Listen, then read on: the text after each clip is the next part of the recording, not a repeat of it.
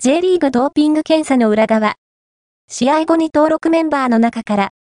セリア A のユベントスに所属するフランス代表 MF ポール・ポグバが、ドーピング違反により、4年間の出場停止が言い渡されたことが、2月29日付で報じられたが、J リーグでも行われている日本アンチドーピング機構 JADA にのっったドーピング検査の裏側が明らかにされている。